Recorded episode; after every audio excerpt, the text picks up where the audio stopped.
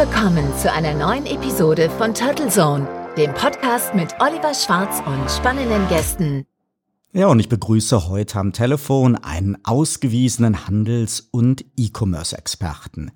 Er hat an der Universität Karlsruhe Wirtschaftsingenieurswesen studiert und anschließend an der Universität zu Köln in Wirtschaftswissenschaften promoviert. Neun Jahre leitete er das E-Commerce Center Handel, kurz ECC, und ist seit 2009 einer der beiden Geschäftsführer des renommierten Instituts für Handelsforschung in Köln. Er versteht B2C und B2B, Online- und Offline-Handel und ist damit ein begehrter strategischer Beratungs- und Sparingspartner für alle diejenigen, die ihre Handelsstrategie anpassen und zukunftssicher aufstellen wollen. Herzlich willkommen, Dr. Kai Hudetz, und guten Morgen nach Köln. Ja, guten Morgen, Oliver. Äh, vielen Dank für die Einladung. Ja, sehr gerne. Schön, dass wir heute Zeit gefunden haben. Kai, das Institut für Handelsforschung feiert dieses Jahr 90-jähriges Jubiläum. Gib uns da einmal bitte einen kurzen Abriss so in die wichtigsten Veränderungsprozesse im Handel in diesen 90 Jahren, deren größter Teil ja noch nicht von Internet und Amazon, sondern eher von Warenhäusern und Versandkatalogen geprägt waren. Ja, in, in der Tat ist ja Handel, ähm, wenn wir in den Rückspiegel schauen, schon immer dynamisch gewesen. Wir sehen, und das war sicherlich so das erste äh, große Thema, äh, was wir, was wir hatten als IFA. Wir sehen den Siegeszug der Kauf- und Warenhäuser Anfang des vergangenen äh, Jahrhunderts. Dann natürlich äh, durch die beiden äh, Weltkriege hier dann ja auch auch äh, bedingt, äh, insbesondere den zweiten eben die klassische Funktion des Handels, hier Versorgung erstmal dann auch sicherzustellen, die Mangelwirtschaft, äh, die wir hier dann auch auch hatten und dann eben das langsam das Wirtschaftswunder, was dann wieder zu anderen Formaten dann auch geführt hat. Wir sehen das Aufkommen eben von der Selbstbedienung, was uns heute ganz selbstverständlich ähm, erscheint, aber im Rückspiegel tatsächlich auch eine Revolution äh, war. Dann sehen wir ähm, in den 70er Jahren dann das Thema Discounter mit einer, mit einer großen Wucht hier auch kommen, auch die Großfläche, die sich ja entwickelt hat über, über diesen Zeitraum. Und dann eben so die letzte große Entwicklung, die wir erkennen können, ist tatsächlich dann äh, Digitalisierung, Onlinehandel, ähm, der ja dann auch bei uns dazu führte, dass wir 1999, äh, wie du es gesagt hast, ja dann auch das damalige ECC Handel, jetzige ECC Köln äh, gegründet haben und sicherlich eine sehr, sehr ähm, große Veränderung, die wir hier haben, vielleicht sogar größer als die ein oder andere, äh, die ich, die ich vorher dann auch skizziert hatte. Jetzt haben wir ja gerade den Black Friday, die Black Week, den Cyber Monday und alle begleitenden Aktionstage irgendwie überlebt. Online wie offline versuchte ja jeder irgendwelche vermeintlichen einmaligen Sensationsangebote zu kreieren. Ich persönlich fand dieses Jahr diese unendliche Flut an Newslettern ziemlich ermüdend und den Trend, dass jetzt bis hin zum Rechtsanwalt jeder, wirklich jeder ein Black Friday Angebot braucht, auch irgendwie als eine Art Overkill mit wenigen wirklichen Highlights. Wie siehst du das als Profi? Lassen sich die amerikanischen Handelsevents hier ebenso etablieren? Oder ist es eigentlich nur Marketing? Oder bekommen diese Aktionstage wirklich hierzulande eine ähnliche, auch richtige Umsatzbedeutung für den Handel wie in den USA? Doch, also wir sehen tatsächlich inzwischen auch schon eine Umsatzbedeutung. Ähm, wir sehen eine Relevanz von diesen, äh, von diesen Aktionstagen. Es kommt jetzt noch dazu, hat es äh, nicht erwähnt, jetzt auch aus, aus äh, Fernost hier dann hier der Singles Day. Der kommt ja auch, auch an dem haben ja beispielsweise Mediamarkt oder, oder Douglas ja dann auch teilgenommen. Also wir sehen immer mehr Händler, die auf diese Aktionstage hier dann auch aufspringen. Ähm, da hilft ja auch manchmal wieder so der Blick in den Rückspiegel. Also als wir noch hier Rabattgesetz und Zugabeverordnung hatten, da gab es ja nur den Winterschlussverkauf und den Sommerschlussverkauf. Ähm, auch da war nicht jedes Schnäppchen ein tatsächliches Schnäppchen, sondern auch da wurden natürlich Produkte schon speziell für diese Aktionstage eingekauft. Insofern ähm, muss man aus einer Konsumentensicht äh, sicherlich hier dann auch aufpassen und was ist wirklich ein Schnäppchen und was ist nur ein vermeintliches äh, Schnäppchen. Aus der, aus der Handelssicht ähm, entsteht hier natürlich durchaus auch ein, auch ein großer äh, Druck, ähm, entsprechend mitzumachen. Amazon treibt natürlich das Thema rund um die Cyber Week sehr stark. Auf Amazon entfällt äh, so in etwa von den, von den ähm, Transaktionen her 45, 46 Prozent jetzt des gesamten B2C-Online-Marktes in, in Deutschland. Auf der Informationsebene sind es schon zwei Drittel, die sich dann eben vor Käufen äh, dann bei Amazon informieren. Das heißt hier, hier, wenn der mächtigste Player in dem Online-Markt hier dann eben Druck macht bei ähm, bei solchen Aktionstagen, ähm, dann kann sich die Branche eigentlich nicht mehr entziehen. Und ähm, was dann eben passiert ist, dass wir schon zu einem sehr frühen Zeitpunkt, weil ähm, hier Weihnachtsgeschäft ja dann auch vorziehen und was wir eben auch sehen, es sind natürlich Aktionstage, bei denen der Preis sehr stark im Fokus äh, hier dann auch steht. Und die, die Gefahr natürlich für diejenigen, die nicht mitmachen oder diejenigen, die nicht ausreichend partizipieren können, ist natürlich, dass ähm, hier das Weihnachtsgeschäft ähm, dann schlechter verläuft, dass eben Umsätze, die man normalerweise gemacht hätte im, äh, im Dezember, dann eben nicht gemacht werden, beziehungsweise dass ich früher beginnen muss, einfach dann auch mit der Rabattkarte dann auch zu spielen, was ja traditionell eigentlich eher ein Thema war, dann äh, nochmal ganz zum Schluss vor Weihnachten oder nach den Weihnachtstagen. Also insofern setzen diese Aktionstage sind grundsätzlich schon gut. Das ist ein zusätzliches Angebot für die, für die Konsumenten. Aber für den Handel ähm, ist, äh, ist es natürlich äh, auch ein Stück weit ein Threat. Ja, führt es denn überhaupt zu zusätzlichen Umsätzen oder ist es nicht, so wie du eben ja auch zu Recht gesagt hast, eher so eine Vorverlagerung eigentlich des klassischen Winterschlussverkaufs und damit ja irgendwo auch, ja, torpediert es ja ein bisschen so diese, ja, diese Advents- und Vorweihnachts-Bescherungseinkäufe. Ähm, ja, also nicht nur ein bisschen, sondern tatsächlich von dem Volumen her muss man sagen, ist es tatsächlich schon äh, schon deutlich, äh, schon deutlich hier dann auch zu spüren, was dann äh, passiert rund um die äh, Cyber Week. Also das torpediert schon die Weihnachtskäufe und ähm, wie du richtig äh, hier dann auch auch sagst oder vermutest, es, es führt natürlich nur in vergleichsweise wenigen Fällen zu tatsächlich zumindest Zusatzumsatz. Also ähm, sicherlich an der einen oder anderen Stelle finden da auch Impulskäufe dann hier noch statt, aber grundsätzlich reden wir ja von gesättigten Märkten im Einzelhandel. Die, die Volatilität da des Einzelhandels ist ja vergleichsweise äh, gering. Wir sehen ganz leichtes Wachstum eigentlich in den, in den allermeisten Kategorien, aber äh, da explodiert jetzt äh, nichts an der Umsatzfront, äh, nur weil es eben noch zusätzliche Aktionstage hier dann auch gibt. Ähm, absatzbezogen kann sich das teilweise ändern. Ich meine, dann kaufe ich halt zwei Pullover statt einen, äh, weil ich das einfach im Budget dann hier noch drin habe. Aber die Konsumenten haben ja äh, schon ein Stück weit auch definiert, was sie dann eben für ihre Weihnachtsgeschenke dann ausgeben wollen. Und sie geben es dann einfach in den allermeisten Fällen früher aus und ähm, zu eben vermeintlich äh, besonders günstigen Preisen und dieser Fokus auf die auf die äh, Preise, ähm, der ist natürlich für den Handel einfach schwierig, weil damit äh, der Margendruck halt äh, weiter steigt. Hm. Der Onlinehandel galt ja lange als eine Art Killer des stationären Einzelhandels. Viele kleine Geschäfte ärgerten sich über den sogenannten Beratungsklau und darüber, dass ihre Einkaufskonditionen bei den Herstellern oft schlechter waren als die Endkundenpreise im Internet. Dann gab es diverse mehr oder weniger erfolgreiche Ausprägungen eines Multichannel-Handels, also gleichsam on wie offline. Und plötzlich eröffneten ja auch Online-Pure-Player dann wieder erste eigene stationäre Stores. Und dann gibt's ja noch so ein Phänomen, ROPO genannt, Research Online, Purchase Offline, also eigentlich genau das Gegenteil des Beratungsklaus, sondern das Aufschlauen im Internet und dann das anschließende Kaufen im Laden vor Ort. Also alles relativ ja komplex, ähm, die Verhaltensweisen der Kunden. Sind die Kunden jetzt aus eurer Handelsforschersicht wirklich nur an den günstigsten Preisen interessiert oder ist die deutlich verstärkte Markt-, Produkt- und Preistransparenz des Kunden dank des Internets nicht auch eine große Chance für pfiffige kleinere Händler?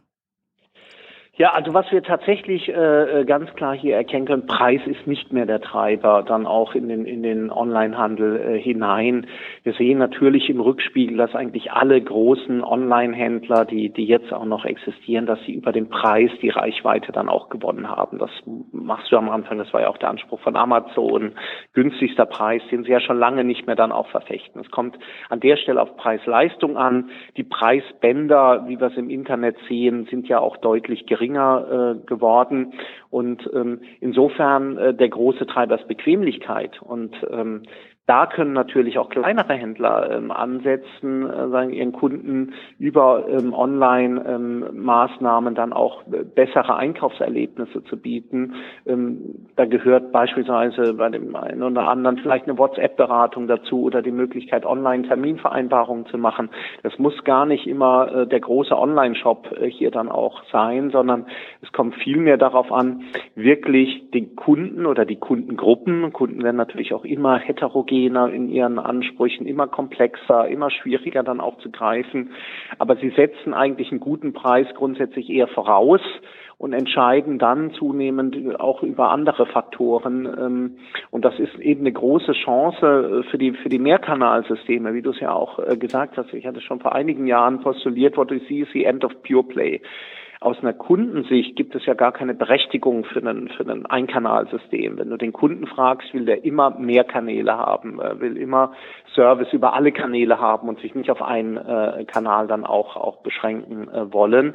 Ähm, und insofern sehen wir ja auch die Bewegung, dass eben Onliner auch mit stationären Flächen äh, hier dann auch agieren, um dann andere Services bieten zu können, um dann Bequemlichkeit äh, hier dann auch bieten äh, zu können. Und man macht es sich einfach zu leicht, auch aus einer Händlersicht stationär zu leicht, ähm, wenn man immer nur auf das Thema Preis äh, hier dann auch schaut. Und im Übrigen ist die, ist die Beweisführung, dass Onlinehandel tatsächlich viel kostengünstiger ist als stationärer Handel. Das wird ja gerne postuliert, dass man sagt, ja, der, der muss nicht äh, so viel Fläche heizen und beleuchten und hat nicht so viel Verkaufspersonal und, und, und.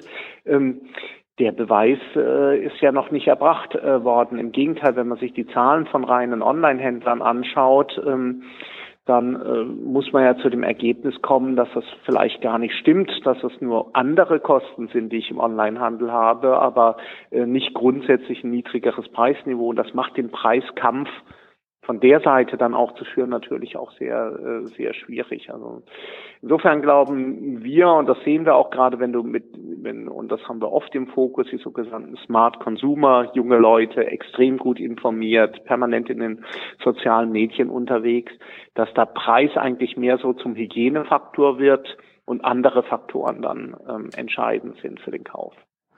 Ja, ich denke mir, diese Transparenz, die der Kunde ja durch das Internet hat, dieses besser informiert sein, da tun sich wirklich ja viele Händler, auch, auch, auch sehr große, ja noch schwer damit. Da ist man oft, ist sozusagen so dieses, ja, diese Waage zwischen dem ja angeblich beratenden Verkäufer und dem Beratung suchenden oder Information suchenden Kunden ja irgendwie ein bisschen umgedreht. Die Kunden sind ja, ja teilweise besser informiert und mir geht's aber auch online irgendwie immer so, wenn ich äh, zu einem Thema recherchiere und ich finde vier, fünf ähm, ja auch wirklich führende Shops und die haben fast wortwörtlich dieselben Produkttexte, die haben über Algorithmen äh, covern die gegenseitig ihre Preise, sind fast preisidentisch oder auf einen Cent dann darunter gelegt das ist etwas, was bei mir kein Vertrauen erweckt. Wenn jemand aber da wirklich eigenen Content hat, eigene Bilder oder irgendwo Kompetenz rüberbringt,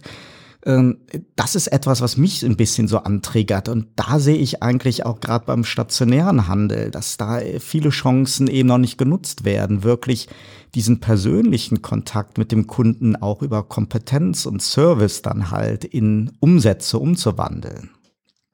Absolut. Also das, diese Potenziale werden noch nicht genutzt. Weil du hast völlig recht. Wir sehen ja, dass der, äh, dass der Effekt, wie man bösartig nennt, des, äh, des Beratungsklau oder des Showroomings, ist ein Effekt. Wir haben im Jahr 2002 unsere erste Multi-Channel-Studie gemacht und wir können sehen, dass eben dieser Effekt seitdem permanent abnimmt. Ähm, das hängt damit zusammen, dass es den Onlinern ja auch gelungen ist, dem Kunden extrem viel Vertrauen dann auch zu geben in den, in den Kanal. Früher hast du Käufe abgesichert, bist du erstmal ins Geschäft gegangen, hast was anprobiert und hast dann gesagt, gut, okay, oder dir angeschaut und jetzt gucke ich im Internet. Ähm, das musst du nicht mehr, weil du ja weißt, wenn es nicht funktioniert oder wenn es nicht passt, du schickst es zurück und du kriegst dein Geld wieder und, und alles ist gut. Insofern nimmt dieses Phänomen, ohne es kleinreden zu wollen, aber es nimmt ja tatsächlich ab. Der Robbo Risikoeffekt hingegen, ähm, der wird immer stärker und insofern, das ist ja gerade die Chance. Es gibt ja offensichtlich auch für gut informierte Kunden immer noch Gründe, warum du in den, in den stationären Handel dann auch gehst, auf die Fläche gehst. Ähm, aber dann muss der Handel eben auch exzellent sein in dem, was er dann anbietet auf der, auf der Fläche und äh, wir alle kennen das, äh, möchten jetzt auch kein Bashing jetzt von, von einzelnen äh, Firmen dann auch, auch betreiben, aber dass wir in, in stationären Handel dann auch gehen und eben gerade nicht gut beraten werden, keine Fachkompetenz äh, vorfinden, vielleicht noch nicht mal Personal vorfinden, das einen äh, äh, informieren kann. Das sind wir noch gar nicht bei dem Beratungsthema. Also hier ist natürlich auch eine Investition. Wir müssen Mitarbeiter halt verstehen, ähm, ähm, auch als Investition und nicht nur immer unter Personalkosten. Ähm, insofern ist da, glaube ich, auch ein Umdenken bei dem einen oder anderen erforderlich. Ich glaube, eine Reihe von Unternehmen hat die Herausforderung jetzt auch tatsächlich angenommen und wird dann eben auch besser mit den äh, mit den mit den Konzepten, die dann angeboten werden, unabhängig davon, ob das stationäre oder Online-Konzepte hier dann auch sind. Und ich meine, das ist äh, Einzelhandel ist seit jeher äh, sehr darwinistisch. Die die guten Konzepte äh, leben weiter, entwickeln sich weiter, ähm, wachsen äh, weiter und ähm, die schlechten Konzepte ähm, verschwinden Markt und es ist an jedem Einzelhändler dann eben äh, zu schauen, dass er zu den guten sprich kundenzentrierten. Darauf kommt es ja am Ende des Tages einfach an, dass man sagt, wir müssen wegkommen von der Produktlogik. Das war äh, im, im Zeitalter ähm, der der Versorgung ähm, war das war das äh, notwendig, sagt, äh, hast halt die Produkte, das geht um die Verfügbarkeit. Äh, du musst einfach nur den, den Leuten Produkte zur Verfügung stellen und dann verkaufen die sich ja mehr oder minder von alleine. Wir haben gesättigte Märkte, wir haben extrem anspruchsvolle äh, Kunden. Und ähm, wenn du deren Bedürfnisse nicht verstehst, wirst du ähm, nicht erfolgreich sein können. Gib uns doch mal ein aktuelles Gefühl, so für die Größenverhältnisse in der Handelslandschaft. Welchen Anteil hat sich der Onlinehandel in den letzten Jahren erobert? Sind die Pure-Player so wie Amazon weiterhin die Gewinner, nur weil sie halt omnipräsent sind? Oder können auch etablierte Händler mit ihren Multichannel-Strategien Erfolge erzielen? Oder ist vielleicht der Onlinehandel noch gar nicht so groß, wie er uns immer vorkommt? Ja, also Onlinehandel in Deutschland, äh, wenn wir jetzt mal auf den B2C-Markt äh, hier dann auch, auch schauen, da reden wir ja inzwischen von gut 60 äh, Milliarden ähm, Euro bei einem Markt, der insgesamt so um die 480 Milliarden, je nachdem wie man es rechnet, Milliarden Euro hier dann auch sind.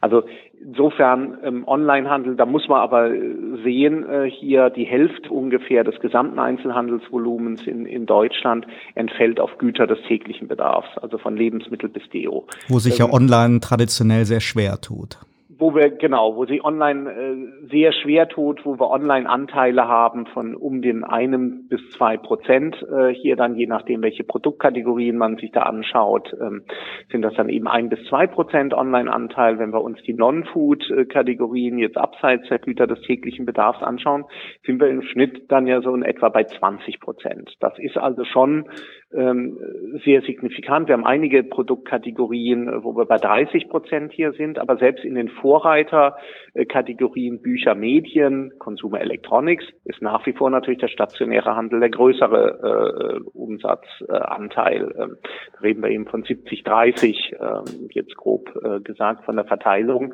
von der Verteilung her. Ähm, wir reden auch davon, dass in, äh, wenn wir zurückschauen auf die letzten zehn Jahre, das stationäre Handel in Toto äh, gar nicht äh, geschrumpft ist. Das liegt an der guten Binnenkonjunktur, die wir, die wir hatten. Ähm, stationärer Handel ist tatsächlich sogar noch gewachsen, aber natürlich wächst der Onlinehandel deutlich schneller. Wir haben weiterhin Zuwachsraten knapp unter zehn Prozent. Jahr für Jahr im, On im Onlinehandel und so natürlich eine ganz andere Dynamik als im stationären Handel, wo wir, wie gesagt, mehr oder minder ja von einem äh, von einem nur ganz leicht wachsenden Markt hier dann auch ausgehen. Ähm, und sobald eben die konjunkturelle äh, Situation sich verschlechtert, müssen wir einfach auch davon ausgehen, dass es dann zu den Verschiebungen in größeren Umfang äh, hier dann auch kommt, weil Onlinehandel einfach sehr stabil hier dann auch sehr stark weiterhin wächst. Wenn wir uns anschauen, wie sehen da wiederum die, die, die Marktanteile äh, aus? dann kommt man nicht umhin, zunächst mal einfach Amazon zu nennen, aus, aus zwei Gründen. Wächst extrem stark. Immer noch ist natürlich mit Abstand die wichtigste Plattform, wo wir, ähm, äh, wo wir sagen, gut 46 Prozent in etwa des gesamten B2C-Onlinehandels äh, entfällt auf Amazon. Aber wir müssen halt den zweiten äh, Blick dann auch drauf machen und sagen, gut, was ist eigentlich Eigengeschäft? Und was ist ähm, dann das Marktplatzgeschäft? Das Eigengeschäft ähm, von Amazon sind so gut 19 äh, äh, Milliarden. Das ist schon auch ein, ein großes äh, Pfund, aber ähm, es wächst nicht mehr wirklich stark. Das ist äh, im, vom Jahr 2018 auf äh, 2019 gerade mal noch oder von 2017 auf 2018 gerade mal um 300 Millionen hier dann auch noch gewachsen. Der Marketplace ist der eigentliche Treiber, weil was wir sehen ist, wenn wir, wenn wir insgesamt sagen, wir haben gut 5 Milliarden Euro Zuwachs gehabt im Onlinehandel im Jahr 2018, dann entfällt davon mehr als drei Milliarden allein auf den Amazon Marketplace. Also 60 Prozent des Wachstums im Online-Bereich entfällt auf den Amazon äh, Marketplace. Und ähm, da wiederum sind ja ganz unterschiedliche Akteure aktiv. Das sind Hersteller aktiv, das sind große Einzelhändler aktiv, das sind kleine Einzelhändler ähm, hier dann auch aktiv. Und insofern muss man da wirklich auch genauer äh, hinschauen und nicht nur sagen, das sind alles nur die Onliner. Natürlich auch ein Zalando äh, ist sehr stark gewachsen. Insgesamt stellen wir aber fest, dass nachdem wir eine Phase hatten, in der vor allen Dingen die Online-Pure-Player stark gewachsen sind, Anfang der 2000er Jahre und der, der stationäre Handel es überhaupt nicht geschafft hat, mit seinen Multi-Channel-Konzepten äh, hier dann auch zu punkten, sehen wir jetzt doch eine Trendwende, ein höheres Wachstum bei den, bei den Multi-Channel-Konzepten, getrieben ja von den ganz Großen, wenn wir uns anschauen, eben ein Mediamarkt oder ein Ikea, ähm, die machen tatsächlich sehr nennenswerte Online-Umsätze ähm, inzwischen und schaffen es mit diesen Konzepten dann eben auch schneller zu wachsen online als die, als die äh, Pure Player. Und, ähm, obwohl sie ja, obwohl sie ja später gestartet sind, aber gestartet vielleicht haben sie einfach diese Learnings dann auch mitgenommen und, und ja. wenn ich da einhaken darf, weil sie, äh, obwohl sie äh, ihr primäres Ziel ja in vielen Fällen gar nicht ist, jetzt wirklich den Online-Umsatz zu machen, sondern eben logischerweise den, den Gesamthausumsatz im, im Fokus haben. Und so Konzepte, ich meine, ein IKEA hätte keine Probleme, online auch mehr zu verkaufen, ähm, würde aber nicht so viel Sinn machen, weil mit dem verzahnten System kriegst du dann eben auch den, den Kunden dann nochmal in die Filialen rein. Mit so einem Pick-up-Konzept, also online genau, verkaufen, aber dann abholen und dann ja. kaufen die Leute halt beim IKEA halt noch ein paar Teelichter mit und beim Mediamarkt noch jede Menge DVDs, und, äh, Blu-rays und ja. was man halt so eben ja. mitnimmt, ja. Ja, ja, es ist ja bei, bei einem äh, äh, bei einem ähm, hier Mediamarkt macht ja inzwischen ähm, hier das Thema Click and Collect, also Kunden, die dann tatsächlich die die online äh, bestellte Ware dann auch im Laden dann auch abholen, macht mehr als 50 Prozent des Online-Volumens aus. Und ähm, das ist ja wiederum die Chance, wie du es gesagt hast, ähm, du, du kaufst einen äh, DVD-Player, du bestellst ihn dir mit Click and Collect und dann nimmst du noch ein paar DVDs mit oder du kaufst ja den großen äh, äh, Monitor, Bildschirm und du nimmst dann halt noch entsprechend Kabel äh, mit dann auch auch vor Ort. Das sind ja immer noch Chancen, die dann der Händler hat, wenn es ihm gelingt, mit einem mit einem verzahnten System an den an den Kunden dann auch anzukommen, ihm da einfach auch einen Mehrwert zu bieten. Und das wird ja in einer Welt mit den stationären äh, äh, Konzepten, in der Zustelllogistik Haus Türzustelllogistik, wie wir sie aktuell kennen, ja immer mehr an ihre Grenzen stößt. Das erleben wir ja alle, ähm, dass es immer schwieriger wird, äh, tatsächlich ähm, dieses, dieses Thema zu skalieren ähm, es gibt einfach nicht mehr Fahrer in, in Deutschland, es gibt nicht mehr Fahrzeuge, die man dann auch noch auf die Straßen hier dann auch, auch packen kann.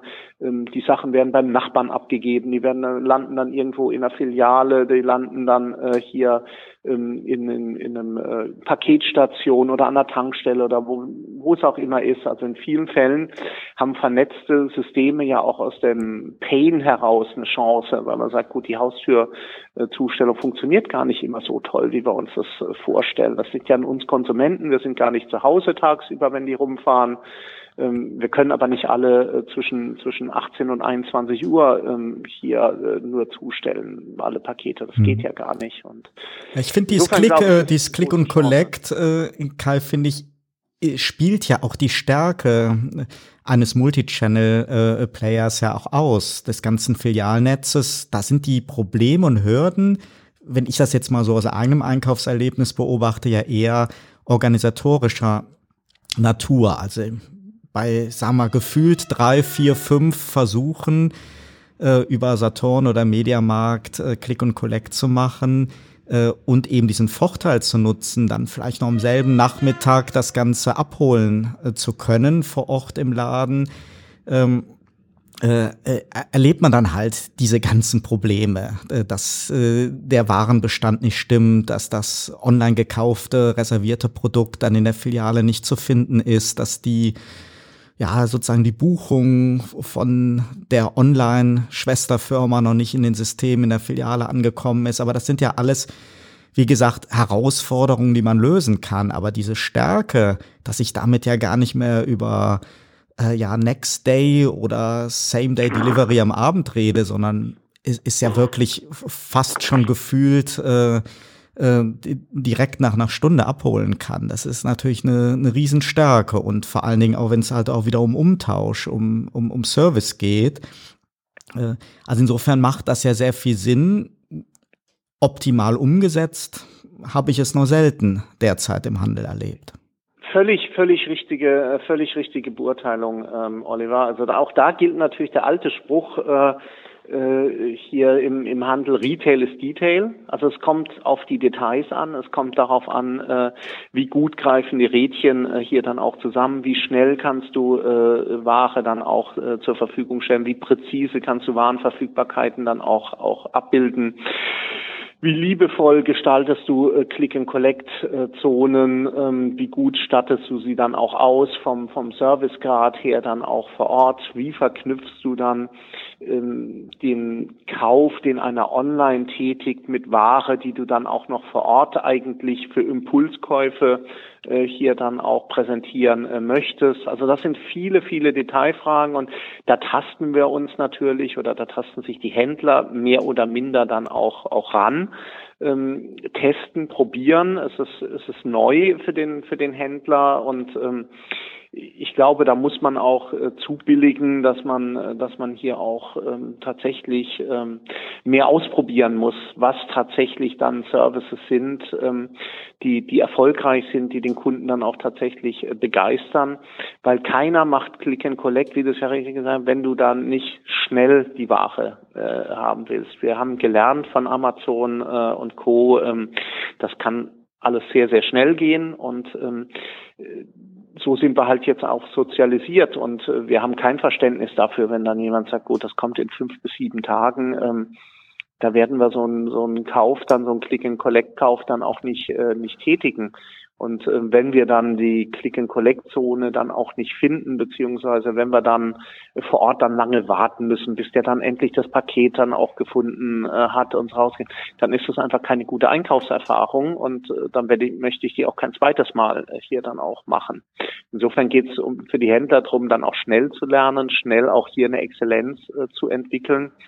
Und bei aller Euphorie über die Potenziale, die wir hier ähm, sehen, dann auch bei, bei äh, Click and Collect und, und anderen Cross-Channel-Services, so wie wir sie nennen, muss man sagen, die bringen ja nur dann was, wenn du dann auch exzellent bist in den Kanälen selber, also wenn du stationär dann auch wirklich ein, äh, gutes Erlebnis äh, bietest, wenn die Leute sich äh, wohlfühlen in deinem äh, Laden, wenn die Ladenbaugestaltung ist, wenn die Mitarbeiter entsprechend äh, hier sind, wenn Preis- und Sortimentspolitik äh, vernünftig hier gestaltet sind. Genauso wie online, du kaufst nicht in einem Online-Shop von einem, von einem bekannten stationären Händler, ähm, zumindest nicht zweimal ein, äh, wenn der nicht dann auch tatsächlich dann einfach State of the Art ist, ähm, vernünftige Bilder, vernünftige Services dann auch hinterlegt haben, äh, vernünftige Lieferzeitpunkte und so weiter und so fort. Also ich glaube, da, ähm, da muss man wirklich sehr, sehr viel einfach richtig machen in der Verzahnung der Kanäle, aber eben auch in den Kanälen dann selber. Hm.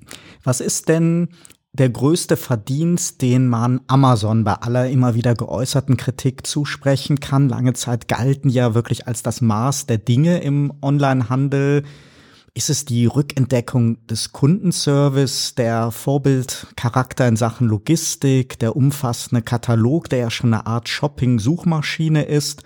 Oder ist es die digitale Reinkarnation des Marktplatzes mit Öffnung für Dritte? Denn das schöne Design oder ein State of the Art Optik des Shops, da war Amazon ja noch nie ähm, sozusagen der Marktführer drin.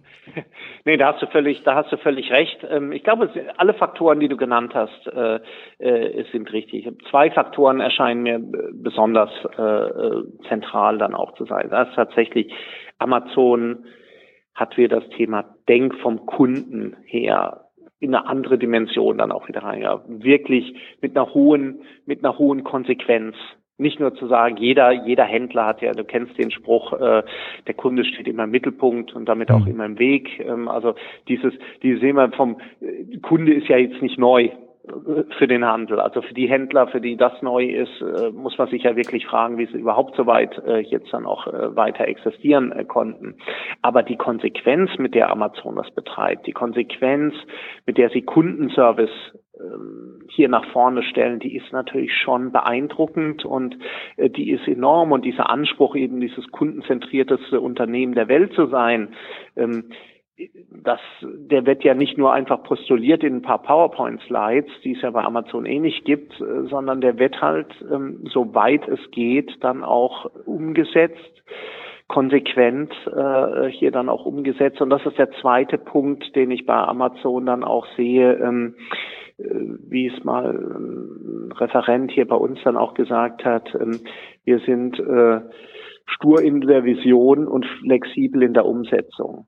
Also Amazon ist extrem experimentierfreudig. Sie versuchen unheimlich viele Sachen aus. Also sie haben aber ein ganz klares Ziel und das ist einfach ein nachhaltiges, ein langfristiges Ziel. Sie denken nicht in Quartalszahlen, obwohl sie börsennotiert äh, sind, sondern sie denken einfach langfristig ähm, und sie sind, und das ist vielleicht ein dritter Punkt, auf den ich noch eingehen möchte, sie sind halt einfach auch viel, viel mehr als ein Händler. Amazon ist halt ein Ökosystem, was äh, hier aufgebaut worden ist, wo Logistikdienstleistungen dazu sind, wo Zahlungsdienstleistungen dazu äh, gehören, wo Cloud-Dienstleistungen äh, hier dann auch dazu gehören. Prime als, als Kundenbindungsmaßnahme ähm, ist ja auch nicht nichts Neues im Prinzip. Kundenkarten kennen wir ja sogar im, im deutschen Handel, kennen, äh, kennen wir die, aber die Konsequenz, mit der man dann so, so eine Maßnahme dann auch umsetzt und eben über Handelsgrenzen hinaus auch denkt. Man kauft sich oder man baut Filmstudios, um dann eigene Serien zu produzieren, um damit Prime-Kunden dann auch, auch zu locken. Ähm, also die Konsequenz, äh, da nachhaltig äh, so ein Ökosystem ähm, aufzubauen, die ist, glaube ich, ähm, das, das ist schon äh, der Kern von, von Amazon. Und gefragt ist ja nach dem größten Verdienst. Der größte Verdienst ist, Amazon treibt den Einzelhandel und zwingt den Einzelhandel besser zu werden, auch kundenzentrierter hier dann auch zu agieren. Und das für uns Konsumenten dann auch der größte Verdienst. Hm. Werfen wir noch mal einen Blick auf die Kräfteverhältnisse im weltweiten Handel. China und Südostasien ist ja traditionell eine der wichtigsten Beschaffungsquellen und beliebter Produktionsstandort, auch für fast alle hiesigen europäischen Marken und Händler. Gleichzeitig ist der chinesische Domestic-Markt aber ja schon so dynamisch groß und bedeutsam, dass dortige Marktführer wie Alibaba ja selbst eine Amazon sehr klein aussehen lassen. Rechnest du damit, dass der Handel in den nächsten Jahren von chinesischen Marken, Händlern und Plattformen deutlich stärker dominiert wird? Und welcher Einfluss wird die Klimadiskussion auf den globalisierten Handel machen? Weil derzeit ist es ja oft so, dass ja die preiswertesten und minderwertigsten Güter die größten Transportstrecken zurücklegen. Ja, ja. Also das sind ja zwei, äh, zwei Fragen, ich versuche sie äh, so präzise wie möglich äh, zu beantworten. Also wir alle haben, kriegen ja inzwischen glänzende Augen, wenn wir dann die Zahlen dann aus Fernost äh, hier dann auch sehen, äh, Singles Day, welche, welche Volumen da über die Plattformen dann auch äh, getragen werden. Jetzt darf man nur eins nicht vergessen, der Markt ist einfach riesig. Bei äh, mehr als einer Milliarde äh, hier dann auch Chinesen ist das natürlich ein Markt in einer ganz anderen Dimension, äh, wie, wie wir es äh, dann auch kennen. Und ähm, insofern ähm, sollte man sich auch davor hüten, äh, sondern gut, okay, jetzt werden die Chinesen dann hier dann auch alles ähm, alles ähm, überrollen. Ähm, natürlich versetzen die enormen Volumen, die hier gemacht werden und dann auch die Ertragskraft von entsprechenden Plattformen, gerade wie Alibaba, ähm, diese Unternehmen in einer Situation, wo sie vergleichsweise einfach äh, sagen können, sie können sich hier in den Markt einkaufen. Das, äh, also es wird ja immer wieder äh, gerüchteweise beispielsweise ähm, Zalando oder oder eBay auch als Übernahmekandidaten äh, von von Alibaba dann auch genannt. Das denke ich ist ist äh, ist durchaus ein valider Punkt, dass man sagt, gut, das äh, das gibt die Ertragskraft dieser Konzepte dann auch her. Spannender ist ja dann auch die Frage, ähm, welche Richtung ist denn eigentlich interessant für so ein Alibaba? Wie du es richtig gesagt hast, die Chinesen sind unglaublich äh, scharf dann auf deutsche äh, Markenprodukte. Das ist eine Riesenchance für, für viele, viele Hersteller, die wir äh, in Deutschland haben. Ähm, und das ist ein Markt, der zum einen sehr, sehr groß ist und der online ja extrem stark immer noch wächst.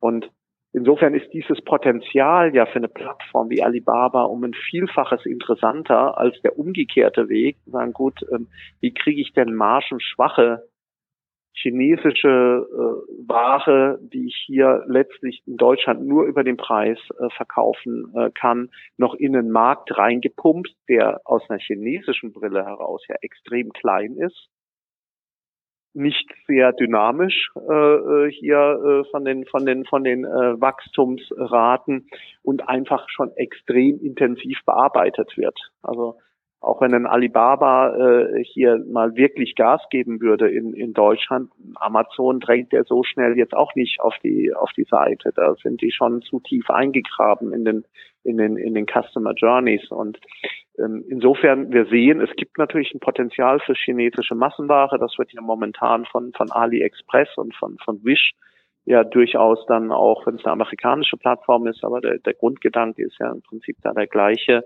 äh, ja auch bedient diesen Markt gibt es.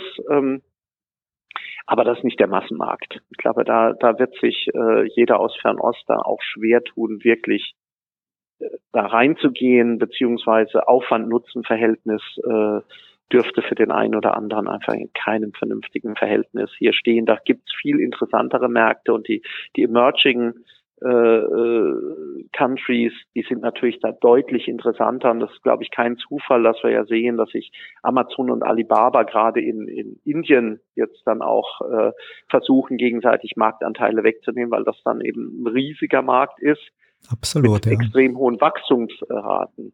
Ähm, das Thema Wish bringt mich ja dann auch auf deine zweite äh, Frage hier. Äh, gut, kann das in einem Zeitalter, wo Nachhaltigkeit, Greta Thunberg lässt grüßen, ja immer stärker zumindest postuliert wird, können solche Konzepte überhaupt noch dann funktionieren. Ähm, ich war letztens bei einem, bei einem äh, Händler hier, ähm, da sind wir noch nicht bei Fernost, äh, ähm, hier im Bereich Bürobedarf und äh, es werden ja tatsächlich einzelne Bleistifte gepickt. Mhm. Auch in, in, in, muss man sich ja vorstellen, in welchem Verhältnis hier Logistikkosten zu, äh, zu Produktionskosten äh, hier dann auch, auch stehen. Und dann, äh, das wird ja immer grotesker, je weiter dann auch die Reise von Produkten dann auch äh, hier geht.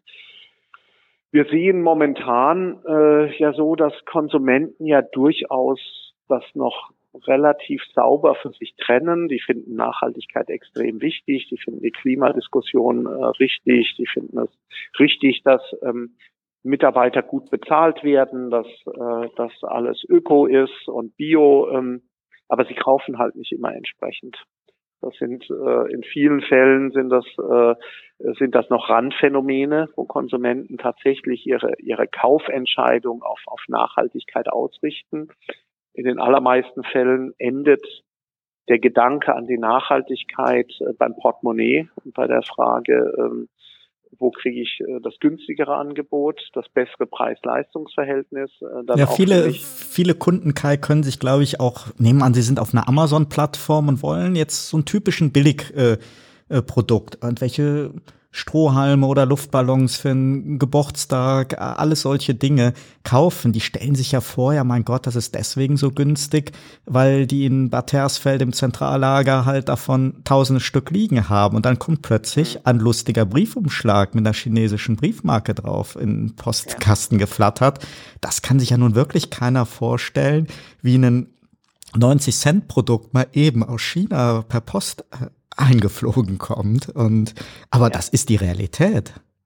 Ab, absolut richtig. Also zum einen können wir es uns gar nicht vorstellen, welcher welcher Irrsinn ähm, hier dann ein, ein Stück weit dann auch tobt. Und das ist ja dann nur letztlich aus meiner Warte hier im großen Stil dann auch zu verändern, indem du tatsächlich über das Thema Preis kommst. Ähm, da haben wir das Problem, dass Logistik oder die Zustelllogistik ja auch nicht äh, nicht wirklich von den Konsumenten hier wahrgenommen wird als ein Service, der eigentlich Geld kosten muss, richtig, sondern wir sehen ja, dass gerade das Thema Versandkostenfreiheit auch ein, auch ein ganz großer Treiber ist und damit äh, äh, natürlich äh, die Probleme für die entsprechenden Dienstleister überhaupt ähm, hier dann auch äh, rentabel äh, hier zu agieren. Und das sehen wir an den Zahlen von DHL bis Hermes, ähm, dass das momentan dann auch gar nicht möglich ist. Das ist ja grotesk, dass man sagt, noch nicht mal diejenigen, die diesen Boom dann eigentlich befeuern des Onlinehandels, können davon, äh, können davon wirklich partizipieren. Und das, das wird dann natürlich äh, Richtung, äh, Richtung Fernost immer, immer grotesker. Also zum einen, wir können uns das teilweise ja gar nicht vorstellen. Der zweite Punkt ist natürlich auch, ähm, wenn man, wenn man ganz ehrlich führt, äh, ähm, diese Diskussion, dass wir es uns in vielen Fällen ja auch gar nicht so richtig vorstellen wollen. Es ist äh, halt auch viel bequemer, das Thema so hinten in der Schublade zu lassen, eher so als generelles Thema. Ähm, äh, und das sehen wir ja an, an anderen Stellen auch, die mit Onlinehandel nichts zu tun haben. Ähm, auch derjenige mit dem, mit dem großen, dicken SUV ähm, hat äh, kein Problem, sich für eine Klimadebatte dann auch grundsätzlich zu begeistern. Ähm, die Begeisterung würde dann aufhören, wenn man sagt, gut, brauche ich überhaupt diesen äh, 4,2 Liter Diesel oder wird es halt nicht auch ein äh, kleiner Elektromotor äh, tun oder ein, äh, oder ein kleineres äh, Automodell? Da endet dann halt unsere Begeisterung für, für Nachhaltigkeit und insofern ist interessant zu sehen, wir haben gerade auch eine Studie vor äh, wenigen äh, Wochen dann auch veröffentlicht zu, zu Nachhaltigkeit in der Verpackung. Da sehen wir schon, dass ähm, dass ähm, aktuelle Debatten dann durchaus auch was auslösen können. Also Plastik ist out, ähm, kann man ganz klar hier auch sehen. Konsumenten wollen eben andere Verpackungsmöglichkeiten. Wir sehen aber, dass grundsätzlich alle alle Werte, die wir da ermittelt haben in Bezug auf Nachhaltigkeit, jetzt viel stärker ausgeprägt sind bei den Konsumenten, als es noch vor drei Jahren waren. Also wir sehen hier schon, ein, äh, schon eine sehr, sehr nachhaltige auch Veränderung äh, der Einstellung zumindest von Konsumenten. Und es wird halt jetzt spannend sein zu sehen, inwieweit ähm, sich das dann auch auf Kaufverhalten dann auch überträgt. Ähm, da haben wir ja immer auch einen gewissen Zeitversatz äh, hier auch, auch da. Noch ist es so, sonst würden ja solche Konzepte wie Wish gar nicht funktionieren können. Wenn es einfach nur ein super günstiges Angebot hier ist, dann stelle ich mal meine Bedenken, äh, die ich habe in Bezug auf Nachhaltigkeit, relativ weit nach hinten. So funktioniert es bei hm. zumindest sehr, sehr vielen Konsumenten. Wagen wir mal einen Blick in die Zukunft. Welche Trends kommen denn aus eurer Sicht als Handelsforscher in den nächsten Jahren auf uns zu und welche Rolle spielen dabei künstliche Intelligenz oder virtuelle Realität? Ja, also im Prinzip hast du äh, schon äh, zwei ganz wichtige äh, Faktoren äh, hier dann auch äh, genannt. Ähm, also zunächst mal, was wir, was wir ja sehen, als, als erstes, glaube ich, ist eine, ist eine sehr viel konsequentere Umsetzung von Konzepten, die einfach darauf basieren, dass Konsumenten ja ähm, nicht online oder offline sind, sondern sie sind offline unterwegs und haben das Internet mit dem Smartphone immer dabei oder welche Devices es auch zukünftig sein werden. Also diese, diese permanente Verfügbarkeit von, von Informationen, von Kaufmöglichkeiten, äh, die ich dann habe, da müssen sich ja die Konzepte erst ähm, jetzt dann auch entwickeln, die das wirklich sehr, sehr bequem dann auch abbilden.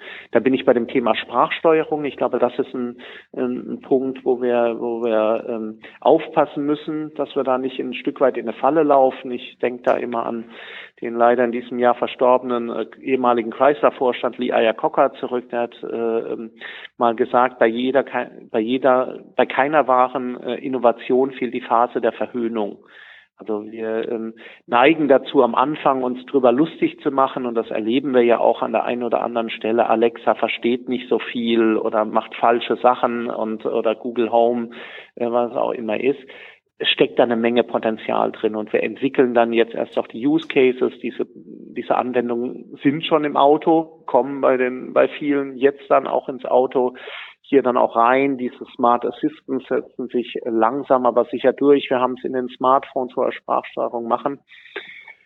Mit Sprachsteuerung hast du hast du äh, nochmal ein anderes Interface, eine andere Plattform auch. Ähm, die nach anderen Regeln funktioniert. Natürlich ist dann die Auswahl eine andere, als was wir auf dem Bildschirm dann auch haben. Also Selektionsmechanismen sind andere, eine andere Chance für Abosysteme oder für, für Modelle, die dann letztlich auf, auf Kaufverhalten dann auch basieren. Und da bin ich bei der zweiten äh, großen Entwicklung, die wir sehen, ist dann eben das Thema künstliche Intelligenz. Ähm, als Buzzword vielleicht an der einen oder anderen Stelle. In vielen Fällen hat das ja mit künstlicher Intelligenz noch nicht so viel zu tun. Es geht ja mehr um automatisiertes Lernen. Es geht eher darum, dass ich ähm, aus, aus Kundenverhalten dann auch tatsächlich die richtigen Schlüsse dann hier auch, auch ziehe, intelligenter bin, als das kennen wir alle, dieses plumpe Retargeting. Äh, du guckst äh, heute Abend ähm, äh, auf dem auf dem iPad jetzt auf auf äh, nach Schnee äh, nach Winterreifen äh, oder nach nach Schneeketten und dann bekommst du dann morgen auf deinem auf deinem Desktop dann wieder die entsprechenden Retargeting-Maßnahmen ausgespielt. Ähm, das ist ja plump. Ähm, ich glaube, das wird, wird viel intelligenter eben durch künstliche Intelligenz, wo man dann wirklich gut versteht, Wurde der Kauf vielleicht auch woanders schon getätigt? Ist da überhaupt noch der Bedarf an den entsprechenden Informationen? Wie sieht die Kaufhistorie aus? Kann ich jemand was höherwertig empfehlen? Hat er ein gewisses Febel für Marken oder eher für, für, für generische Produkte und, und, und? Also ich glaube, da werden einfach durch, durch die Möglichkeiten von, von Anbietern Daten wirklich gut auszuwerten. Und dann sind wir eben auch bei, bei künstlicher Intelligenz, werden die Angebote einfach treffsicherer werden, besser werden, individueller äh, hier dann auch, auch werden. Und insofern werden diese Technologien, die wir, die wir sehen, Augmented Reality äh, sicherlich auch, da sehen wir zumindestens äh, in, in einigen Kategorien, äh, denken wir an Möbelhandel, aber auch für Lebensmittel sind durchaus interessante Cases da, Automobilhandel, ähm, auch Fashion, ähm, dass man da tatsächlich sehr interessante ähm, Angebote dem Kunden dann auch machen äh, kann. Und auch das wird dazu laden, dass einfach unser, unser Kauferlebnisse, die werden immer besser werden. Also die, egal was die Zukunft bringt, äh, sage ich mal ganz äh, platt, für uns Konsumenten wird sie, äh, wird sie auf jeden Fall noch viel besser, als sie jetzt ist. Und ähm, sie ist ja jetzt schon in den allermeisten Fällen viel besser, als sie je war. Aber Augmented Reality da finde ich, jedem ist das ja sofort einleuchtend, wenn er zum Beispiel bei Mr. Speck schaut. Sowas wie ja. Brillen. Ich bin jetzt selber kein Brillenträger, aber wenn ich eine suchen würde, das finde ich schon sehr überzeugend. Ansonsten sieht man ja eigentlich, solange wie das Thema schon diskutiert wird, noch relativ wenig davon. Ich glaube, ähm, bei Ikea geht es und ähm, äh, Möbel hast du ja eben auch erwähnt als Thema, aber eigentlich ginge doch da noch viel mehr. Äh, woran liegt denn das, dass das dann doch wieder am Ende noch so ein Nischenthema ist? Ja, ja, also man muss natürlich immer äh, schauen, bei jeder äh, äh Innovation ist Fall, wo, wo ist dann der Tipping Point? Also wann wird ein Nischenthema dann tatsächlich kommt das in die in die in die Masse dann auch rein? Das hängt ja auch damit zusammen, wie wie gut ist die Technologie tatsächlich? Also wir haben nicht das Thema ähm, äh, Vir ähm, Augmented Reality äh, hier, sondern auch Virtual Reality ja hier selber mal in einem in einem äh, Innovation Store hier dann auch getestet mit der Oculus Rift und mussten halt feststellen zum damaligen Zeitpunkt, jetzt schon ein paar Jahre dann auch her, war die Technologie einfach auch noch nicht so auf, ausgereift. Das war noch, äh, den Leuten wurde schwindlig, wenn sie die, die Brille dann hier aufgesetzt äh, haben. Der Mehrwert, den ich dort auch transportieren konnte, äh, war noch gar nicht so groß. Und ähm, jetzt merken wir, die Anwendungen werden besser, die Mehrwerte werden klarer und äh, jetzt ist dann die Frage, wann kommen so, wann kommt so eine Killer-Applikation? Wann kommt das Dann sehr gut und für mich könnte das beispielsweise in dem Küchenbereich, wenn ich mir da anschaue, ähm, was man da eben auch schon Tolles äh, machen kann jetzt hier mit Virtual Reality, dass du wirklich einen sehr, sehr guten Eindruck von der Küche kriegen kannst ähm, über, über Virtual Reality, ähm, zumal in der Welt, wo ich sage, die Küche, so wie ich sie danach kaufe, die ist ja ohnehin in, in 98 Prozent der Fälle nicht in dem Möbelhaus da. Ähm, also die ist entweder in einer, in einer abgewandelten äh, Variante kleiner, größer oder sie ist in anderen Farben oder mit anderen Ausstattungen und so weiter. Das heißt, du kannst, du behebst mit mit äh, mit einer entsprechenden Virtual Reality Anwendung ja auch einen echten Painpoint, weil jeder von uns würde ja gerne die Küche so wie wir wie wir sie dann auch kaufen, äh, dann auch sehen. Wir, nur das kann ein Möbelhändler auf der Fläche so nicht, nicht anbieten in, in all den Varianten. Das könnte vielleicht so eine so eine echte äh, Killer-Applikation sein, wo man sagt, gut, die Konsumenten müssen sich halt erst damit vertraut machen. Wir sehen das auch mit den mit den Smart Assistants äh, von von Alexa bis bis Google Home. Ähm, Im Moment haben wir noch in etwa die Hälfte der Konsumenten, die da sehr abwarten bis ablehnend äh, dem gegenüberstehen. Die finden es ein bisschen spooky, unheimlich, bringt mir nichts. Ähm, aber also ich de denke mir online, ich denke mir online bei Virtual Reality ist sicherlich vielleicht auch wieder die Sorge da, mit den Ladezeiten, mit den technischen Voraussetzungen. Und in Deutschland wird ja derzeit viel beklagt, dass wir so in Sachen Infrastruktur, gerade bei Internet, Mobilfunk, seit Jahren ja eigentlich nicht mehr Innovatorer, sondern eher so eine Art gefühlte Schlusslicht in Europa sind. Die Industrie- und Ingenieursnation wenn wir uns mal so bezeichnen, wirkt da ja nicht nur im Vergleich zu China irgendwie gelähmt und ausgebremst. Das trifft ja mehr oder weniger auf viele Bereiche in Gesellschaft und Wirtschaft zu oder wird da zumindest sehr weitreichend diskutiert.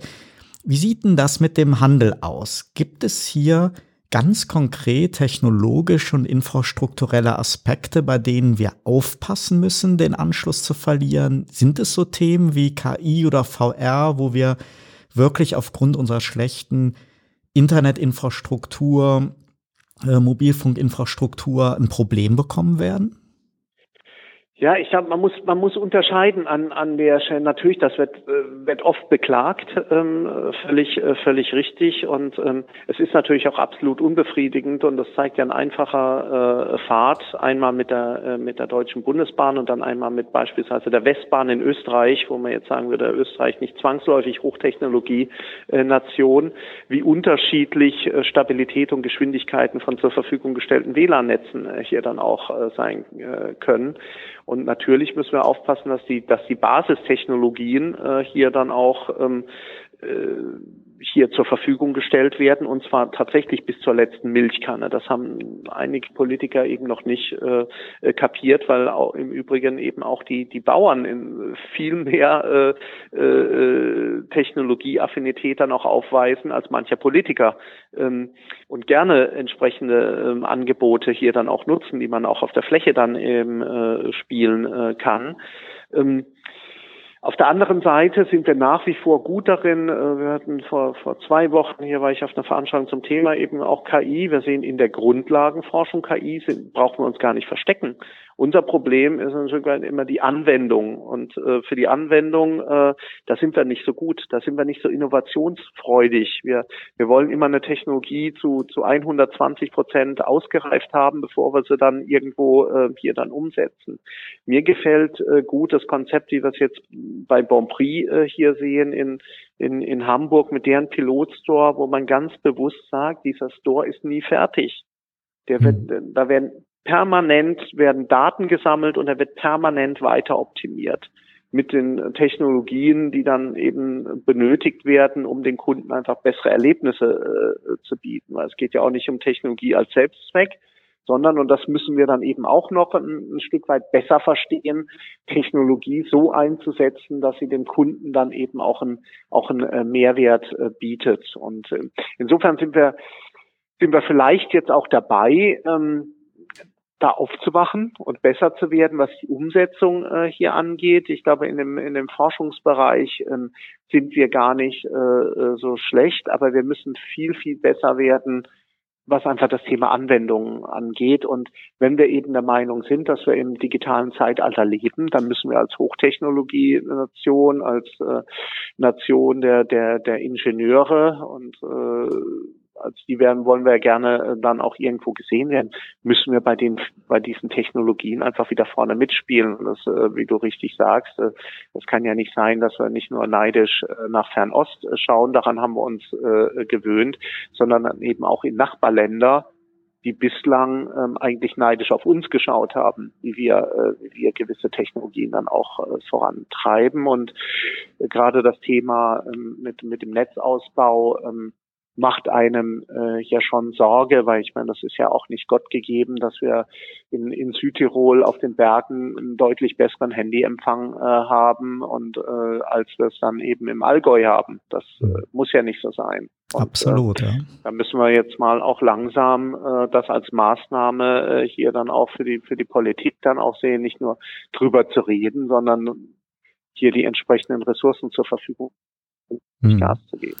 Deutschland gilt ja immer noch so als das letzte gallische Dorf, das so eisern an der Bargeldtradition festhält. Das finde ich ein Thema, was mich immer auch wieder äh, verblüffen lässt. Ich habe aber oft das Gefühl, dass es weniger die Kunden als doch immer noch sehr, sehr viele Händler sind, die einfach so diese betriebswirtschaftlichen Vorteile bargeldloser Zahlmethoden für sich nicht erkennen. Weil wenn ich dann mal beobachte, so beim Rewe an der Kasse, da wird sehr fleißig bargeldlos bezahlt, zumindest zu den Uhrzeiten, wenn ich einkaufe.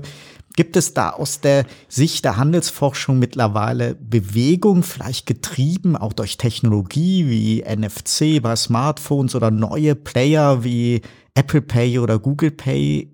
Werden wir langsam dann doch mal, äh, kommen wir da langsam auch mal in der digitalen Zeit an? Ja, ja, also ich glaube, das ist, das ist, äh, das ist absolut so, dass wir, dass wir langsam in der digitalen Zeit äh, hier ankommen, äh, wiewohl die Betonung tatsächlich auf langsam liegt. Also wir, wir machen ja auch einiges an Payment-Studien und sehen, der deutsche Konsument tickt aus verschiedenen Gründen da ähm, ganz anders als andere Konsumenten. Also Kreditkarte hat ja viel später eine Akzeptanz gefunden, als wir in anderen äh, Ländern, gerade in den angelsächsischen, äh, kennengelernt äh, äh, haben. Aber es ist ja auch immer, es, äh, Kai, ist ja immer, Entschuldigung, wenn ich da ganz kurz unterbreche, ist ja immer so ein Henne-Ei-Prinzip.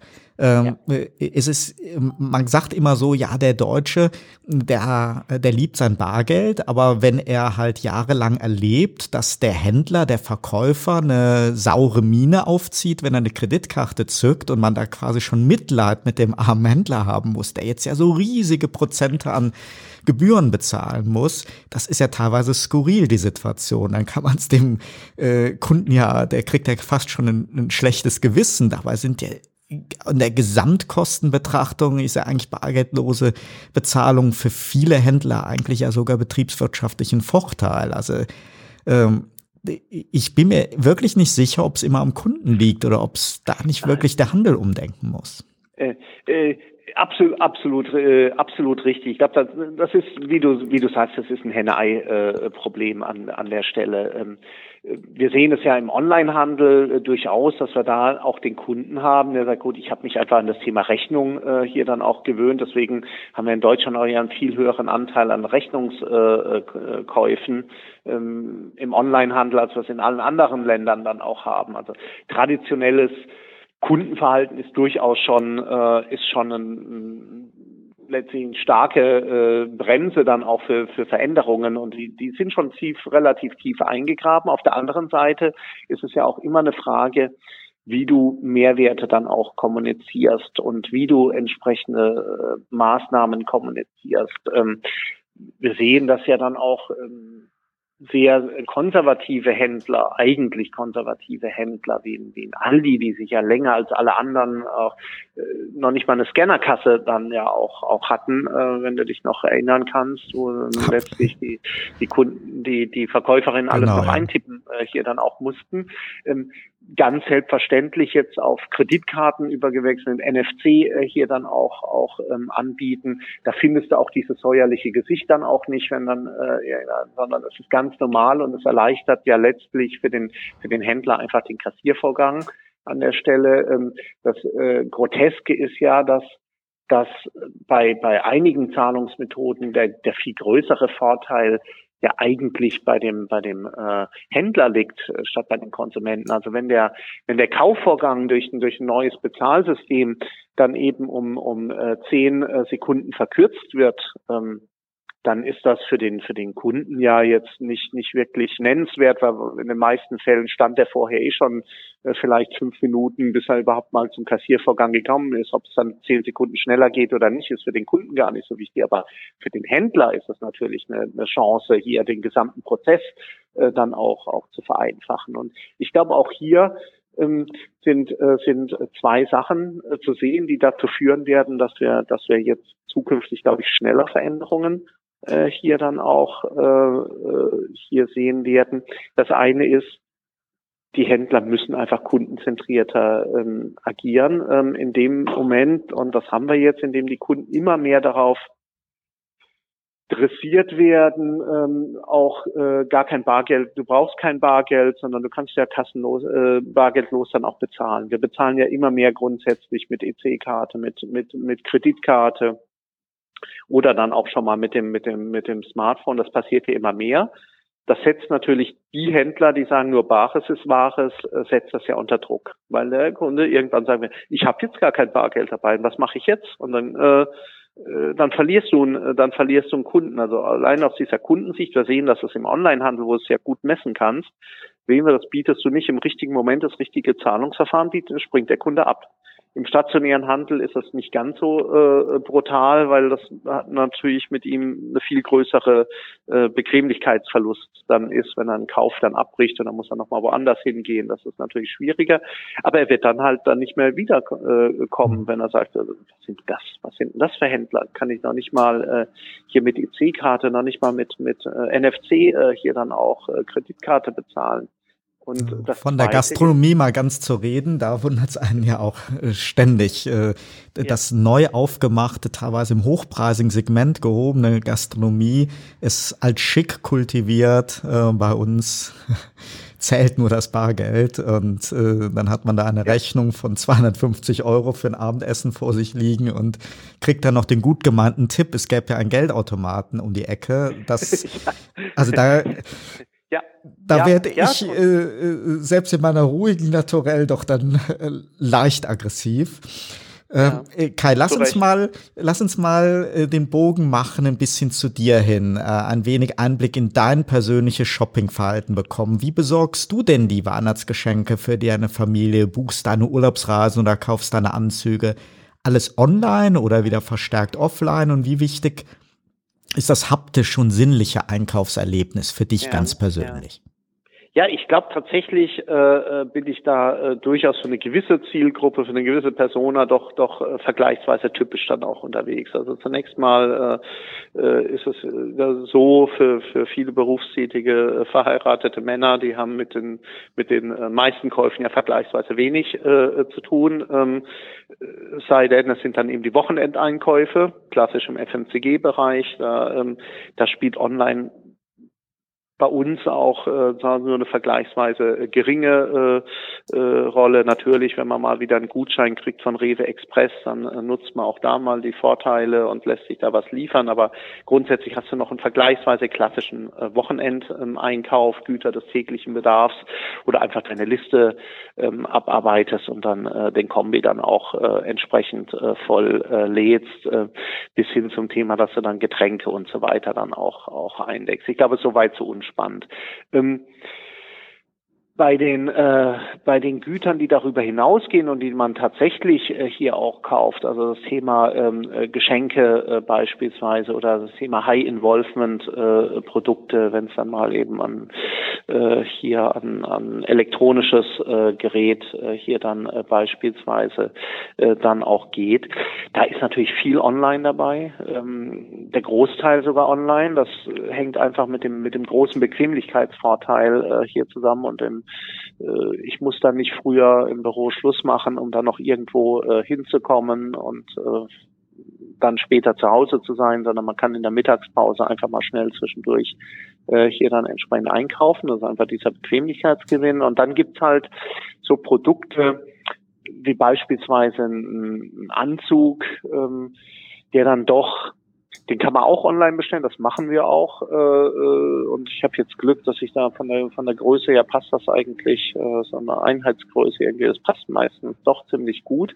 Auf der anderen Seite ist es dann doch, man hat ein besseres Gefühl und es ist ja auch irgendwo ein Erlebnis. Also Anzug kaufe ich mir ja auch nicht jeden Tag. Ähm, wenn man dann einen Laden äh, hat, in dem man dann auch eine gute Beratung äh, findet, indem man ein bisschen stöbern kann, weil ich glaube, dieses Thema Stöbern ist einfach online äh, noch nicht so gut entwickelt. Ähm, das sind ja häufig dann eben auch die Suchkäufe, auch bei mir persönlich dann die Suchkäufe.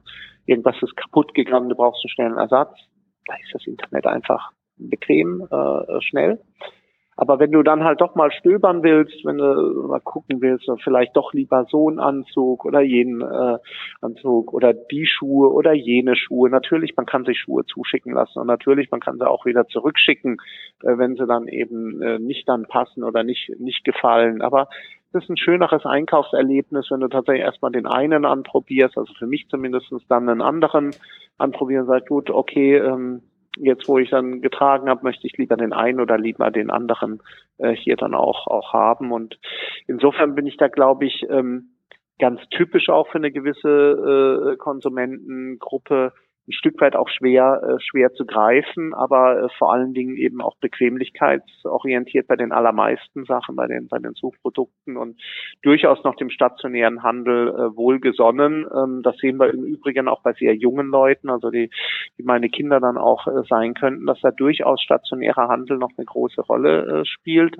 wenn er es dann eben richtig macht. Und genauso ist es bei mir auch. Ein Händler kriegt, also beispielsweise Fahrrad, wenn ich das noch äh, erzählen kann, ähm, war tatsächlich war so, wir haben einen Fahrradhändler äh, bei uns dann auch im Dorf und ähm, ich weiß, dass es im Internet eben günstigere Fahrräder dann auch gibt, aber wir haben ihm dann auch eine Chance gegeben. Er hat die Chance mit einer mit einer echt guten Beratung äh, hier dann auch auch genutzt und äh, wir haben jetzt für den für den Sohnemann äh, jetzt bei ihm glaube ich das dritte Fahrrad dann auch auch gekauft. Ähm, einfach nur, indem er die, die Kerntugenden des, des äh, Handels eigentlich verinnerlicht hat, äh, gutes Sortiment, ähm, vernünftiger Preis, das muss dann nicht der günstigste Preis sein, aber ein vernünftiger Preis und vor allen Dingen auch eine, eine gute Beratung und ein guter Service. Mhm. Und schon äh, sind wir da auch Stammkunden.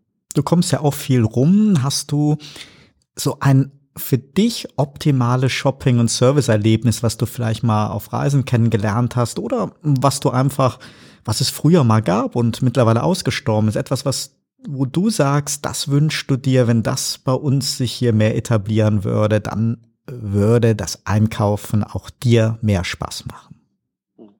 Also äh, tatsächlich ist äh, im Moment äh, äh, das Thema äh, Bon Prix mit seinem äh, Flagship Store in Hamburg, das ist, glaube ich, das ähm, im Moment äh, das Maß der Dinge, äh, wo man wirklich versucht, es extrem gut auf eine auf eine Zielgruppe dann auch auch äh, zu zu fokussieren und wirklich ähm, sehr sehr ähm, sehr sehr kundenzentriert dann auch zu agieren. Jetzt bin ich natürlich nicht die die direkte Zielgruppe von Bonprix, sei denn mal für vielleicht für äh, äh, Präsent, aber das ist so das, was ich gesehen habe, wo ich sagen würde, das ist wirklich das ist wirklich ähm, toll. Und für mich, wie gesagt, ist es ähm, sind es dann auch die kleinen Konzepte, die individuellen äh, Konzepte, die einfach eine Chance haben, die kleinen Läden, die eine Chance haben, sich in einer Welt, die halt, wo der Massenmarkt dann äh, zwar von den von den Großen äh, hier dann auch dominiert wird, aber ähm, äh, in dieser Welt kann ich mich ja in der Nische durchaus mit mit sehr einfachen, aber äh, konsequenten äh, Maßnahmen dann hier auch auch äh, positionieren. Also der Buchhändler, der tatsächlich einfach gute Bedienung hat, der, äh, dem ich weiß, der kennt sich aus mit mit entsprechenden äh, Büchern, der mir eine echt gute Empfehlung geben kann, der eine schöne gemütliche Leseecke hier dann auch hat. Ähm, der ist, äh, der ist für mich äh, auch ein Beispiel, wie es gehen kann. Oder der Fashionhändler um die Ecke ähm, haben wir auch im, im Dorf, der dann eben über, über Instagram und über Facebook dann seine, äh, seine neuen Kollektionen an die, an die Kundinnen bringt, der eine WhatsApp-Beratung äh, hier dann auch macht, beziehungsweise über WhatsApp zumindest mal eine Ansprache hier dann auch macht oder hier in Köln dann auch mit der Herrenbude, ähm, die, die ähnlich ähm, auch da agieren. Also ich glaube, da gibt es eine ganze Reihe von, von, von Händlern, sind überwiegend dann auch die, äh, die, die kleinen Konzepte, die das äh, machen, aber ich glaube auch, wenn man mit offenen Augen äh, hier dann durch die Welt schaut, sei es international, schaut man sich so ein Burberry an, die, die sicherlich ein sehr schönes Erlebnis äh, hier dann auch bieten, auf der Fläche gut inszenieren. Schauen wir uns einen Apple Store an, kommt uns jetzt schon ganz normal vor, aber ähm, äh, das war ja doch auch sehr konsequent äh, hier anders umgesetzt, als was als was eigentlich äh, hier dann auch gekannt haben. Keine Kassen, ähm, auch ein gutes Beratungskonzept mit der Genius Bar, Online-Verfügbarkeiten von von Beratern und so weiter. Ähm, schauen wir uns ein, äh, ich habe ein, ein, großes Febel auch äh, grundsätzlich äh, für ein IKEA, der der einfach mit der Kombination Gastronomie und äh, äh, und und Handel und und Kinderbetreuung etc. ja ähm, schon im Vor-Amazon-Zeitalter Kundenzentrierung eigentlich äh, gelebt hat, für eine gewisse äh, Zielgruppe zumindestens. Wir haben hier, ist in einer glücklichen äh, äh, Lage hier, dass das bei uns in, auf Möbelhandel wird ja viel eingehauen. Wir haben ja hier in, in Pulheim bei Köln haben wir ja einen äh, neuen Segmüller hier eröffnet. Der ist jetzt ist zwei Jahre alt. Es ist ein Erlebnis, dorthin zu gehen. Tolle Ladengestaltung, fast wie im Museum. Kommst du dir davor mit dem Treppenaufgang wie bei Guggenheim, ist richtig toll. Ähm, unglaublich gute Serviceangebote, Kinderbetreuung, perfekt. Ähm, Schlittschuhbahn, die jetzt seit ein paar Tagen dann auch wieder äh, geöffnet ist, kostenloser Verleih von, von äh, Schlittschuhen, eine Top-Gastronomie. Das ist das Lieblingsrestaurant von meinem Sohnemann. Freundliche äh, Bedienungen, die hier kommen. Man wird am Tisch bedient, ähm, gute Qualität, gutes Preis-Leistung, sehr gutes Preis-Leistungs-Verhältnis. Und ähm, der Effekt, der dann auch hier damit erzielt wird, ist ja, ähm, wir gehen öfter essen, als wir dort einkaufen, aber wir kaufen auch immer mal wieder, wenn wir dann ohnehin zum Essen da sind, kaufen wir auch was ein. Oder wenn wir dann zum Schlittschuhlaufen gehen, dann geht man danach nochmal äh, zum Frühstücken und äh, danach ähm, schlendert man nochmal durch die entsprechende Abteilung. Und ähm, das ist für mich vielleicht im Moment so, dass, weil ich es einfach am häufigsten auch persönlich erlebe, so das Beispiel, wo man eben sehr gut sieht, wie sich eine Rolle vom Handel dann ein Stück weit auch verändern kann. Wenn wir sagen, wir gehen halt weg von der Versorgung hin zum Inspirieren, dann heißt das ja auch, wir gehen in vielen Fällen einfach nicht mehr wegen dem Einkaufen irgendwo hin, sondern wir gehen zum Essen irgendwo hin oder um unterhalten zu werden irgendwo hin oder um Sport zu treiben irgendwo hin. Es bekommt einen Eventcharakter sozusagen, ja. ja. ja. Ja, und du musst die Sachen verknüpfen, du musst das vernetzt äh, denken, du musst äh, dich damit abfinden, auch als Händler, dass es dann eben Kunden gibt, die dann eben ähm, auch, auch nur zum Essen kommen und ähm, nur jedes vierte, fünfte Mal dann auch bei dir einkaufen. Ähm, aber der Siegmüller hat ja dann auch, und wir sehen, dass so ein Konzept aufgeht, er hat die höchsten Flächenumsätze in, ähm, in Deutschland und ähm, es zeigt ja, wenn du den Konsumenten auch mehr bietest als nur Produkte, dann ähm, kannst du durchaus auch sehr erfolgreich sein. Und wie gesagt, da gibt es eine Reihe von, von Beispielen. Ich möchte dann nicht alle nennen, das würde dann die, die, die Länge des Podcasts noch sprengen. Aber ich glaube, wenn man mit offenen Augen äh, durch die, durch die äh, Lande dann auch zieht, sieht man doch eine Reihe von wirklich guten Beispielen und sieht, dass der Handel auch in Deutschland, der Einzelhandel, nicht so schlecht ist, wie er dann oft äh, äh, geredet wird, sondern da, da gibt es auch viele gute Beispiele. Es gibt auch schlechte und die werden auch eliminiert auf kurz oder lang, aber es gibt auch eine Reihe von wirklich guten, guten äh, Einzelhändlern. Wir haben jetzt in den letzten 70 Minuten den Handelsexperten Kai Hudetz kennengelernt. Wenn wir jetzt nochmal eine ganz, ich mal nochmal eine ganz private äh, Frage stelle, äh, dass wir dich ein bisschen besser kennenlernen. Gibt es mal jenseits deiner beruflichen Inspiration, gibt es für dich so ganz persönlich als Kai einen besonderen kleinen oder großen Lebenstraum oder Wunsch, den du dir in den nächsten Jahren erfüllen willst oder in Angriff nehmen willst?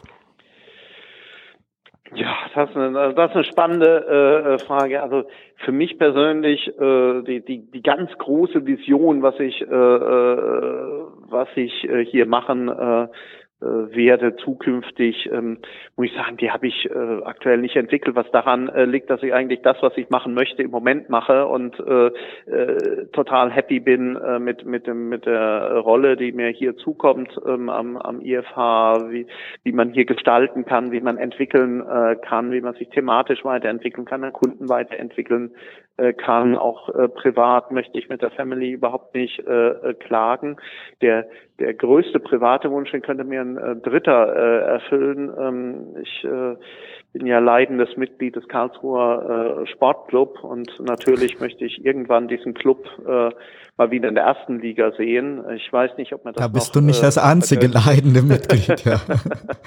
ich weiß nicht, ob es mir, äh, ob es mir noch vergönnt äh, äh sein äh, wird. Der Optimismus war ja irgendwann äh, vor Jahren ja doch, doch noch ein anderer. Ähm, aber das wäre natürlich so ein großer äh, Traum von mir, wirklich äh, Erstligafußball dann möglichst nicht äh, nur wieder zwei äh, Saisonzeiten, sondern dann auch wieder in der Rolle die, die dann auch Spaß macht. Ähm, das wäre, das wäre wirklich ein, ein großer Traum. Und man sieht ja bei, bei äh, manchen Clubs, äh, die, die man vor zehn Jahren jetzt auch nicht auf der Rechnung gehabt hätte, dass es vielleicht nicht, äh, nicht unmöglich ist.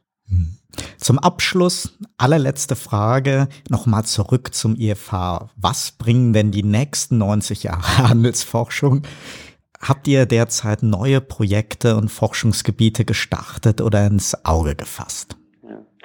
Ja, wir schauen tatsächlich äh, nicht auf die auf die 90, auf die nächsten 90 Jahre, aber wir schauen natürlich auf die nächsten 10 Jahre. Da kommt ja dann unser großes äh, äh, Jubiläum.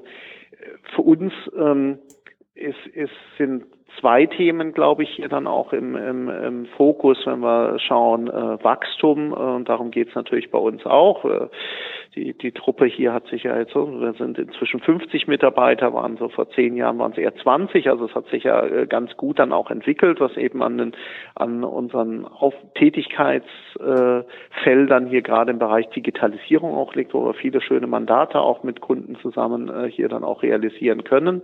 Ich sehe das Wachstumsfeld einfach B2B. Ich glaube, das ist ein ganz großer äh, Bereich in, in zweierlei Hinsicht. Zum einen Themen, die wir im Einzelhandel schon seit 10, 15 Jahren diskutieren, kommen jetzt halt in den Großhandel mit, äh, mit einer gewissen äh, Wucht hier rein. Das ist ja noch so unsere klassische Klientel, aber die wir nicht in Projekten eigentlich, in Digitalisierungsprojekten bislang so im Fokus hatten.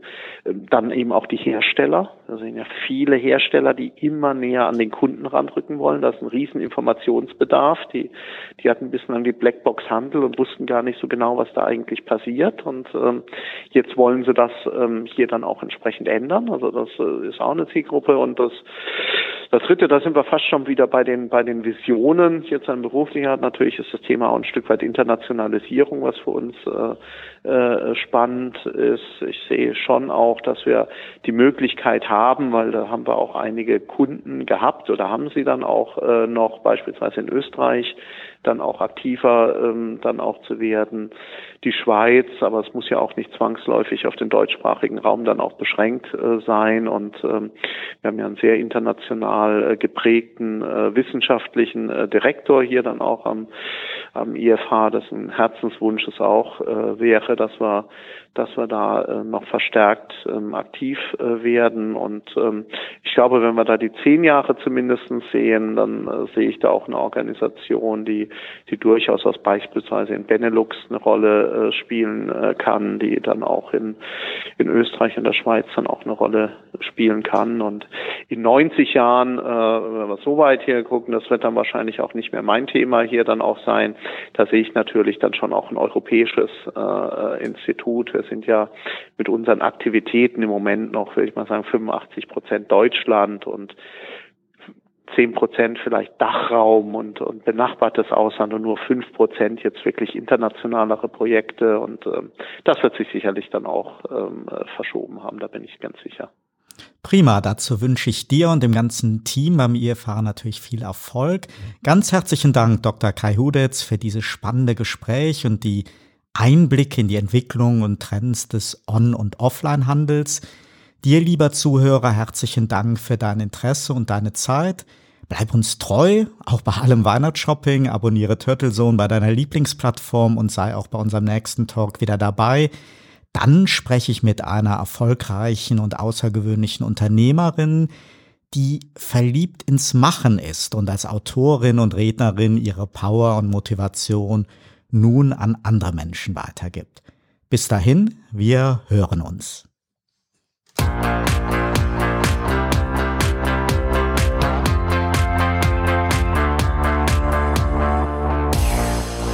Sie hörten Turtle Zone, den Podcast mit Oliver Schwarz. Eine Produktion von Turtle Media aus dem Podcaststudio in Ettlingen bei Karlsruhe. Immer neu bei Spotify, iTunes und YouTube und auf turtlezone.de.